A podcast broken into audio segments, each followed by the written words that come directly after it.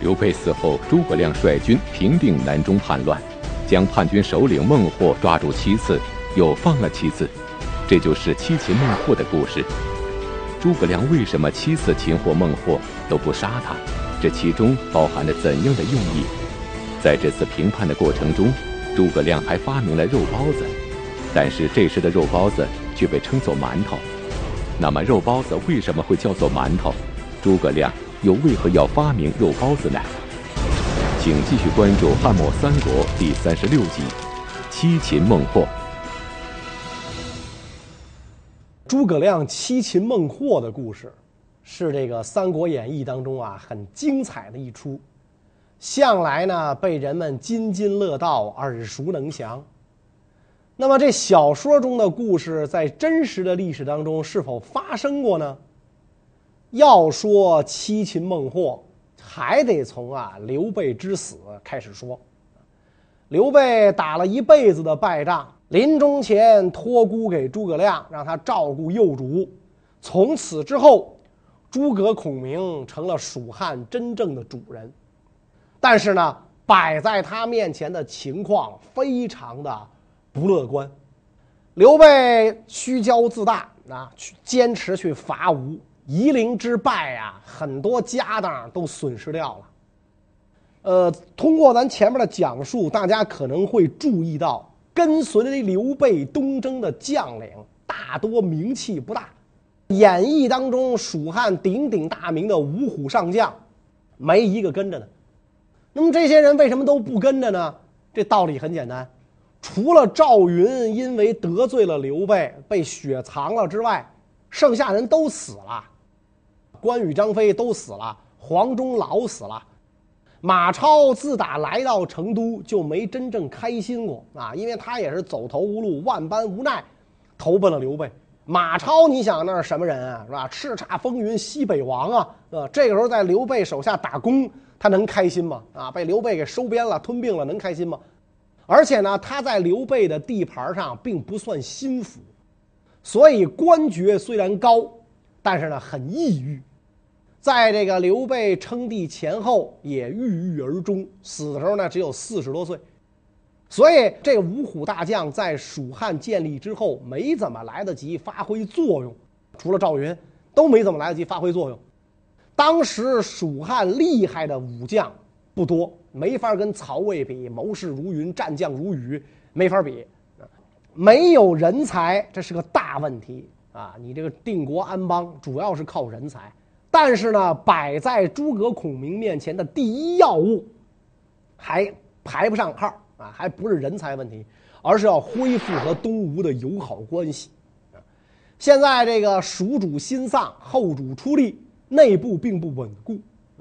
更关键的呢，外部，孙权跟曹丕关系暧昧，眉来眼去，谁也保不准俩人会联合攻蜀啊！而且呢。在两方的军事压力之下，弱小的蜀汉肯定会早早完蛋的，所以恢复孙刘联盟是摆在诸葛亮面前的第一头等大事，必须要先解决。但是这联盟可是先主刘备一手破坏的啊！先帝爷破坏联盟，出兵打人家，诸葛亮一时没有太好的办法，不知道怎么办。就在诸葛亮苦于不知道该如何恢复孙刘联盟之时，一个人的出现帮助诸葛亮顺利解决了这个难题。那么，这个人是谁？他又是利用了什么样的方法成功修补孙刘联盟的呢？这个时候，一个叫邓芝的大臣来找诸葛亮，跟诸葛亮讲啊，如今皇上年幼弱小，刚刚继位。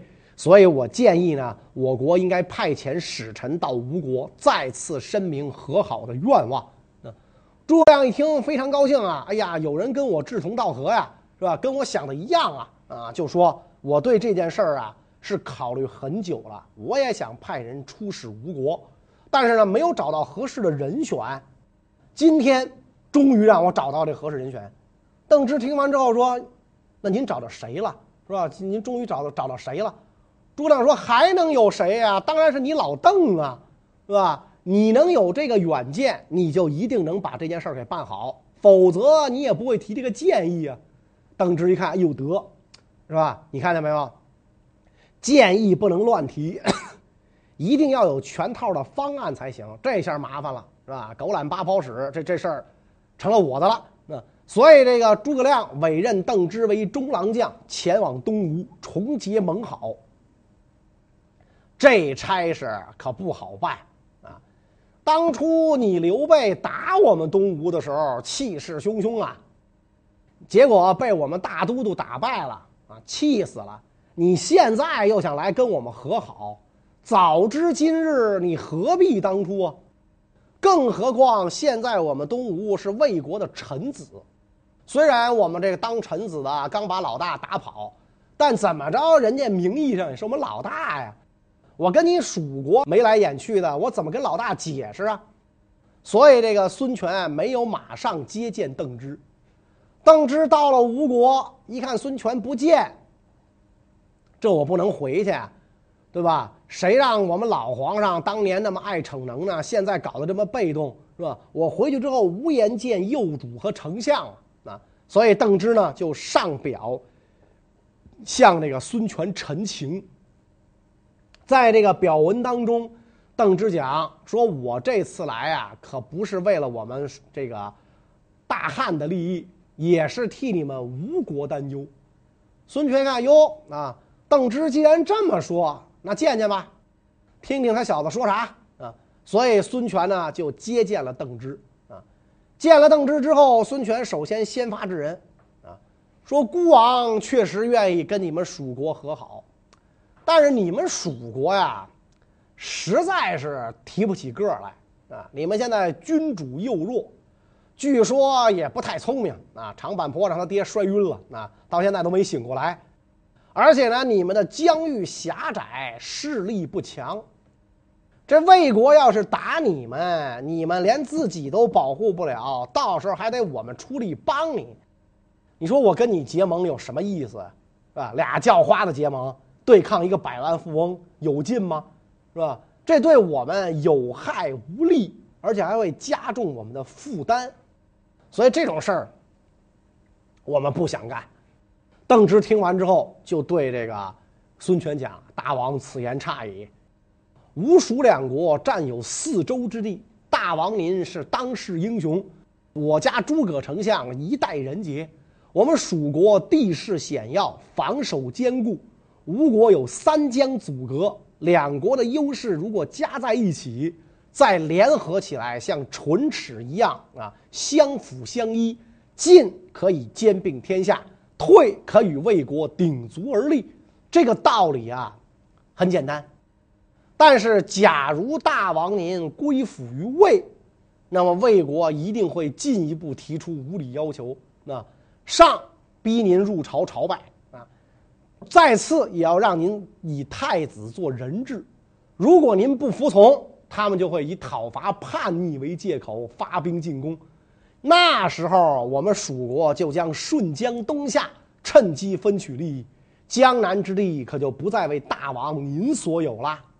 所以我此番前来，不光是为我汉谋利，也为你吴出主意。大王三思。孙权听完这些话之后，沉默了良久啊。邓芝说的话确实是事实，而且邓芝很实在，对吧？咱俩联合对抗魏国，这没得说。你要是向魏国称臣，一旦不讨魏国欢心，魏国打你的时候，你可就别怪我翻脸无情，我一定趁火打劫，我一定为虎作伥。所以这个。孙权一想，魏国对我江东和他益州都是志在必得，必须我们联合起来对抗魏国啊！所以这个孙权就讲：“哎，你说的对，那好吧，啊，咱们两国呀和好吧。”于是东吴跟这个魏国啊，跟曹魏断绝了外交关系，专门与蜀汉和好。邓芝这一次东和孙权。这个给蜀汉立了大功啊，改变了蜀汉内忧外患、局势岌岌可危的这个局面，有一次，这个蜀汉再次派邓芝到吴国拜会，吴王就对他说：“啊，如果天下太平，两国君主分而治之，不也是很好吗？”所以，这个孙权就是想探试探一下蜀汉对自己是个什么态度。咱们联合对抗魏国，如果把魏国灭了，那咱们两国能平分疆土吗？是吧？邓芝听完之后说：“天上不能有两个太阳。”地上也不能并存两个皇帝，是吧？天无二日，国无二主啊！魏国一完蛋，我们跟大王您就要争天下了啊！不可能说这个两国君主共治天下，除非您归顺我们。吴王孙权听完之后大笑啊，说：“你真是够老实的啊！但是你说的话，确实是实话。但是这个这个没问题啊！现在咱们还是共同对抗曹魏，这曹魏啊，一时半会儿也死不了。”所以还没到咱俩争的时候呢。吴蜀联盟重新建立，蜀国外部威胁得到减轻之后，诸葛亮开始着手稳定国内局势。然而，此时的蜀国内部除了人才短缺之外，还面临着一个十分严重的忧患。那么，蜀国国内究竟发生了什么事？诸葛亮又是如何解除内忧、稳定局势的呢？刘备死这个死前啊。蜀汉就发生了好几次啊叛乱，刘备还在白帝城永安宫耗日子的时候啊，当时诸葛亮正在从成都往白帝城赶，蜀汉呢有个郡守就造反了啊，这个人叫黄元，这个黄元造反之前啊，一直被诸葛亮所嫌弃啊，诸葛亮不知道因为什么，就是不待见这黄元，我看见你我就不爽啊。黄元知道刘备患病，心里就更害怕了啊。这要是诸葛亮管了事儿，我还能有好日子吗？所以干脆就是全郡反叛啊，就叛乱啊。黄元造反的时候，诸葛亮正由成都东下看望刘备，成都城守备是单薄虚弱，黄元肆无忌惮啊。当时益州治中从事杨洪报告了太子刘禅，建议派人呢去讨伐黄元。许多这个大臣们啊，都认为，如果黄元不能包围成都，就会占据南中啊。南中呢，指的是今天四川大渡河以南啊，特别是今天云南、贵州两个省。说那情况可就严重了啊！他要占据南中叛乱，情况严重了。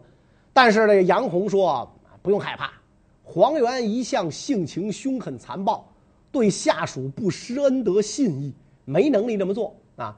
他呀。打不下来成都，只会顺长江东下。如果主公平安，他就会捆起自己向主公请罪。即使情况有变，他顶多也就逃奔吴国求条活命而已。咱们只需要派人在南安峡口拦截，就可以将他生擒。啊，后来这个黄元围攻成都，果然不成，顺长江东下，被蜀汉呢派去拦截的将领击败，这样成都稍稍安定。啊这个黄元叛乱虽然很容易被平定，但是呢，产生了很恶劣的影响。别人一看老黄反了，咱闲着干嘛？也跟着反吧。啊，在造反的这些人里边，雍凯是个不得不提的人物。这雍凯呢，是这个益州郡的豪强。这个益州郡啊，不是指这个整个益州啊，不是指整个这个四川啊，益州，而是现在云南东部的一个郡。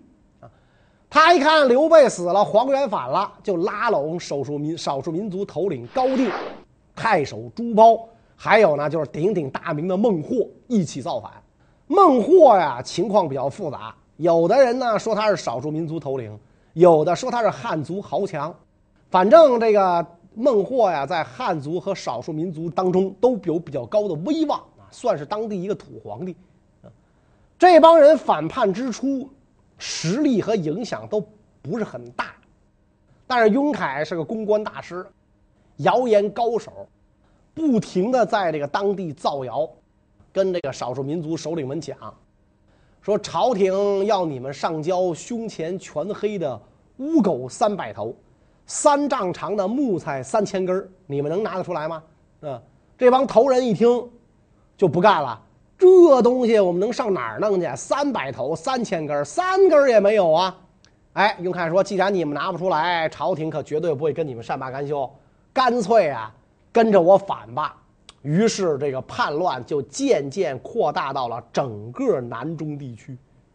南中地区面积占到蜀汉全国的一半，而且物产丰富，是重要的战略地区。如果失去了南中，对蜀汉朝廷将是个重大的打击。那这些个造反派杀死当地的太守啊，然后这个蜀汉朝廷呢派了个新太守。这个去上任，结果呢，雍凯把这位新上任的太守绑起来送到东吴了。那而南中地区其他的郡守，要么被抓，要么被赶走，要么被挡在境外，根本就不能管理地方。啊，李严连着给这个雍凯写了好几封信啊，对他晓以利害。雍凯只回了一封啊，而且雍凯在这个信中。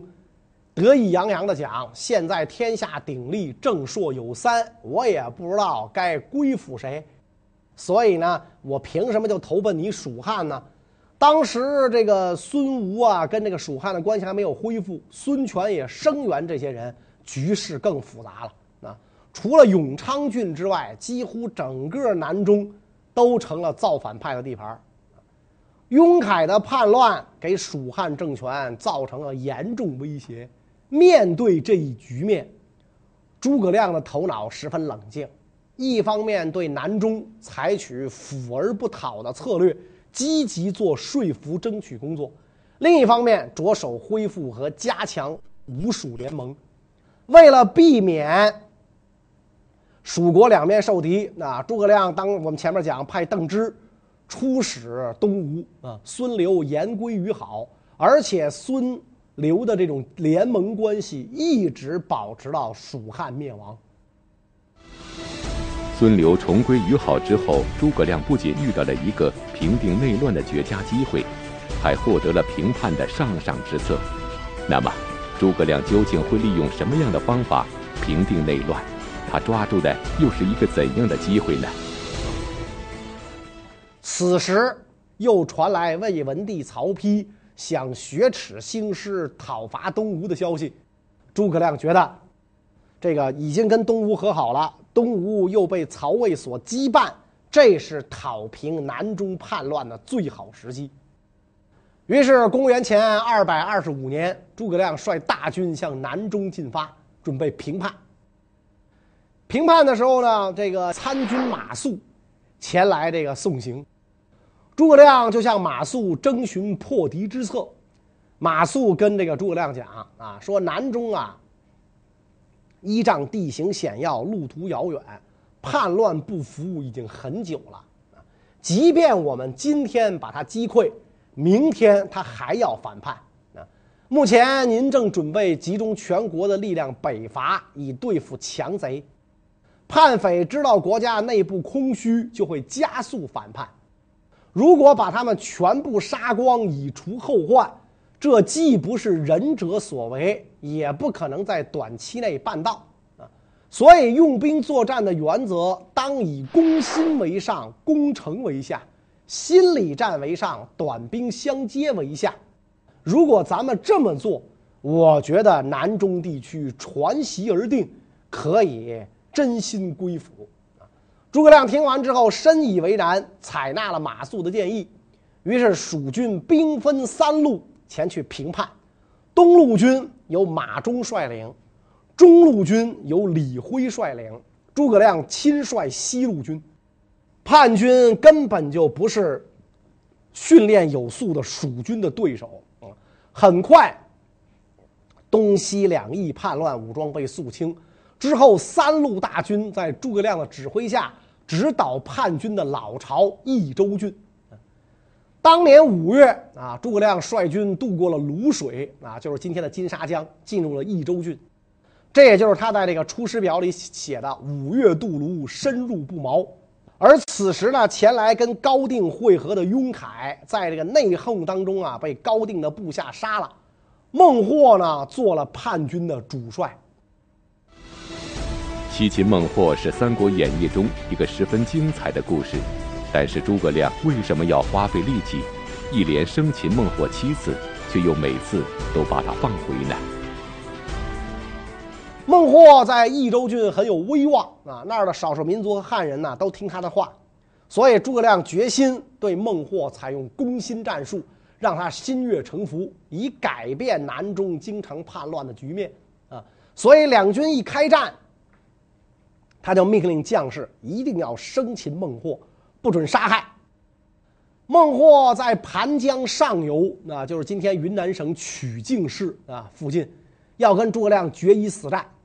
双方一打，第一仗孟获就被生擒活捉了啊！因为毕竟他的这种乌合之众，这不是这个蜀国正规军的对手。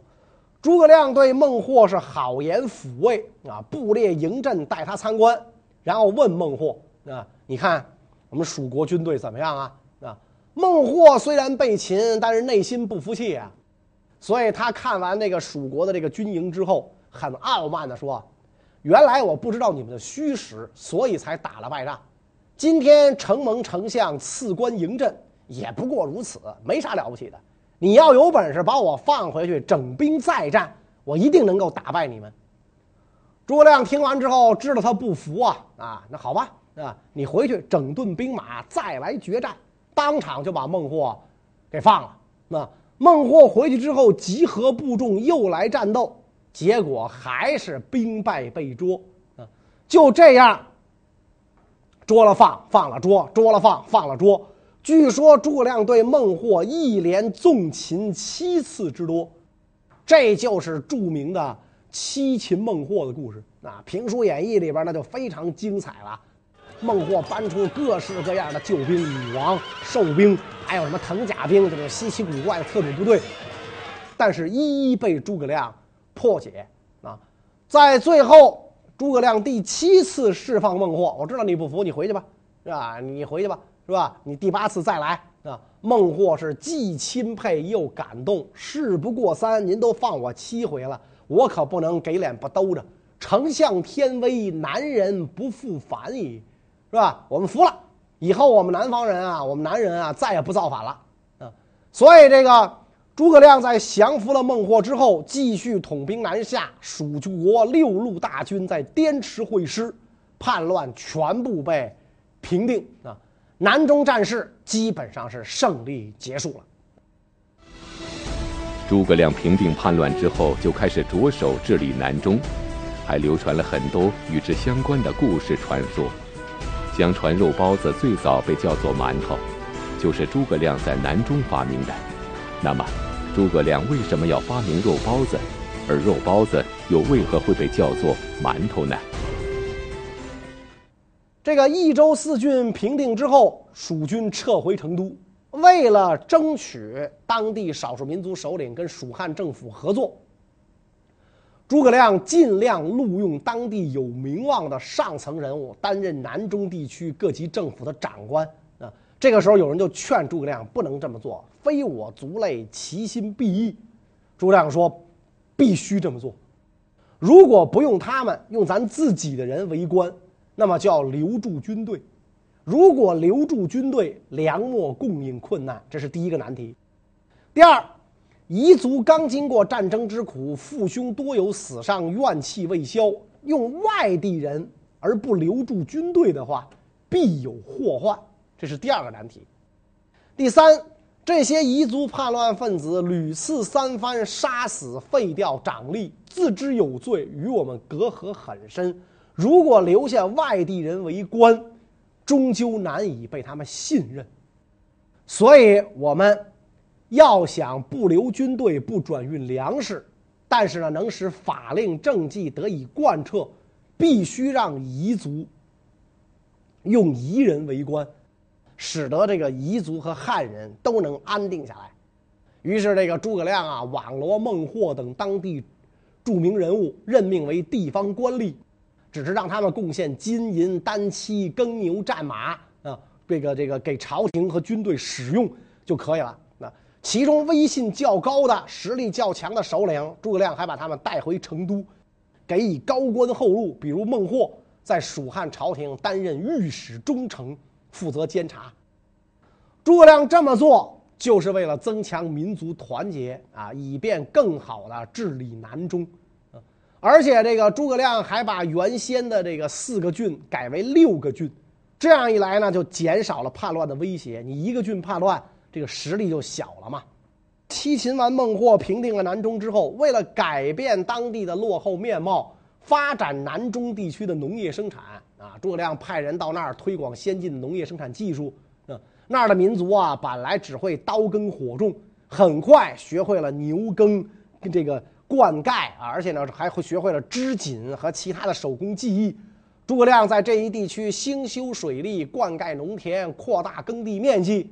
原来居住在深山老林里、过着原始的采集渔猎生活的少数民族，也逐渐迁居到平地，建立村落，从事这个农桑生产啊。所以南中地区得到开发，那就给蜀汉政权带来了很大的好处。南中地区出产的金银等矿物，还有这个耕牛战马，源源不断运到蜀中，增强了蜀汉的经济力量啊。另外呢，诸葛亮从当地少数民族当中选取一批强壮男子编成军队，连同家属一万多户迁到蜀中，补充蜀汉兵员的不足。这支军队骁勇善战，号称是飞军，成为蜀军当中的精锐力量。这个诸葛亮平定了南中啊，在当地呢实行的政策，对于开发当地和这个民族团结啊有重大的影响，所以千百年来在当地就流传下了很多关于诸葛亮的动人传说啊。比如我们今天这个北方人啊爱吃馒头啊，咱们馒头，北方人吃的馒头是不带馅儿的啊，带馅儿的叫包子。但是南方人说的馒头，你比如说那个《红楼梦》啊，《红红楼梦》，你看那那会儿，包括那会儿，就古代讲馒头就是包子啊，肉馒头，这个肉馒头那就是包子。那这个呢，那这个包子它它它为什么一开始叫馒头呢？据说啊，诸葛亮五月渡泸，深入不毛，发现当地的蛮族有砍人头祭祀这个泸水的习惯。诸葛亮平定南中之后，就跟当地人讲：“这太残忍了，别这么干，别砍人头祭祀，干脆呢就用这个肉啊，拿这个什么牛羊猪啊，就这这些肉啊做成馅儿，拿面团包起来，做成人头的形状，扔到这个河中去祭祀就可以了啊，就跟这个夏商西周那三代的时候那个殉葬不都是活人吗？那秦汉以降就用俑来殉葬。”就不用活人了，道理一样啊。这个东西就叫做蛮头，蛮人啊，蛮族的头。后来传着传着，就变成了这个咱们今天吃的这种馒头，就是北方人叫包子，南方人仍然管它叫馒头。那么在诸葛亮有生之年，这一地区的彝族就再也没有反叛过。诸葛亮平定了南中，稳定了蜀汉政权的大后方，修好了东吴。就是这些呢，都是他在当年隆中对里提出的策略。在这之后，他又带领蜀汉会开展什么样的行动呢？我们下一场再讲。谢谢大家。